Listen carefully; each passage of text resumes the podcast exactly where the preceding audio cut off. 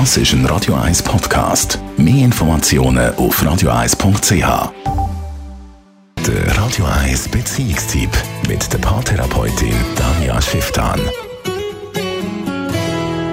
Der Missbrauchsskandal rund um den Hollywood-Produzent Harvey Weinstein hat in den sozialen Medien ja eine richtige Welle ausgelöst. Mit dem Hashtag MeToo setzen viele aktuell ein Zeichen. Es kommen immer mehr dazu. Tanja Schifftan, Radio 1 Beziehungsexpertin. Jetzt konzentrieren wir uns mal auf Beziehung. Wenn man jemanden kennenlernt und man hat vielleicht eine schlechte Erfahrung gemacht, einen Übergriff erlebt, missbraucht wurde, was ist wichtig, wenn man das eben in der Beziehung kommuniziert, der Person, die man neu zum Beispiel kennengelernt hat? Das fragen sich viele Patienten, die bei mir in der Praxis sind, die dann jemanden neu kennenlernen und fragen, hey, ab wann ist der Zeitpunkt, wo ich das kommunizieren soll. Es gibt ganz viele Frauen, vor allem, die sich Sorgen machen, dass dann das Gegenüber nicht damit umgehen kann und sich dann irgendwie komisch verhalten. Und es gibt tatsächlich solche, die sich dann komisch verhalten.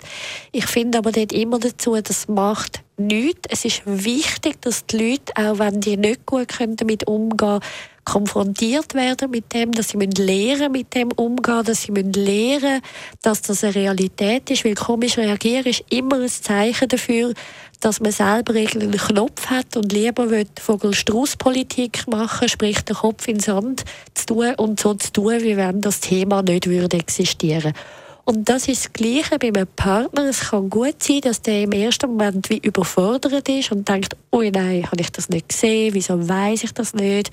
Äh, was verändert sich für mich?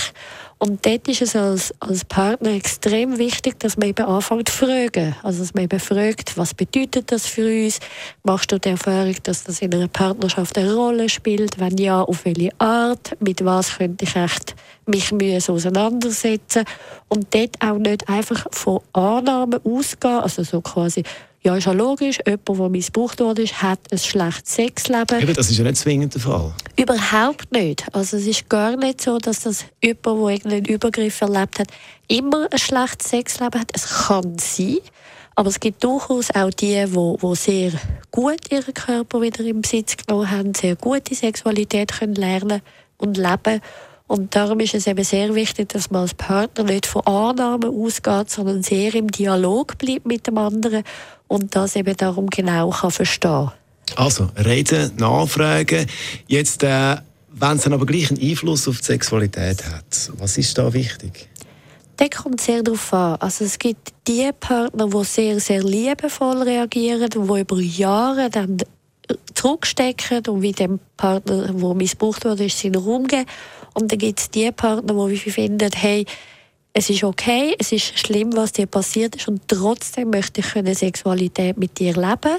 Und dann muss man halt für sich selber entscheiden, möchte man das Thema angehen in einer Therapie oder in irgendeiner Beratung, Behandlung und wirklich lernen, trotz dem Schlechten, was einem passiert ist, wieder den Körper im Besitz nehmen oder eben nicht. Also dort hat auch der Partner das Recht, sich zu wünschen, dass die betroffene Person bei sich aufräumt.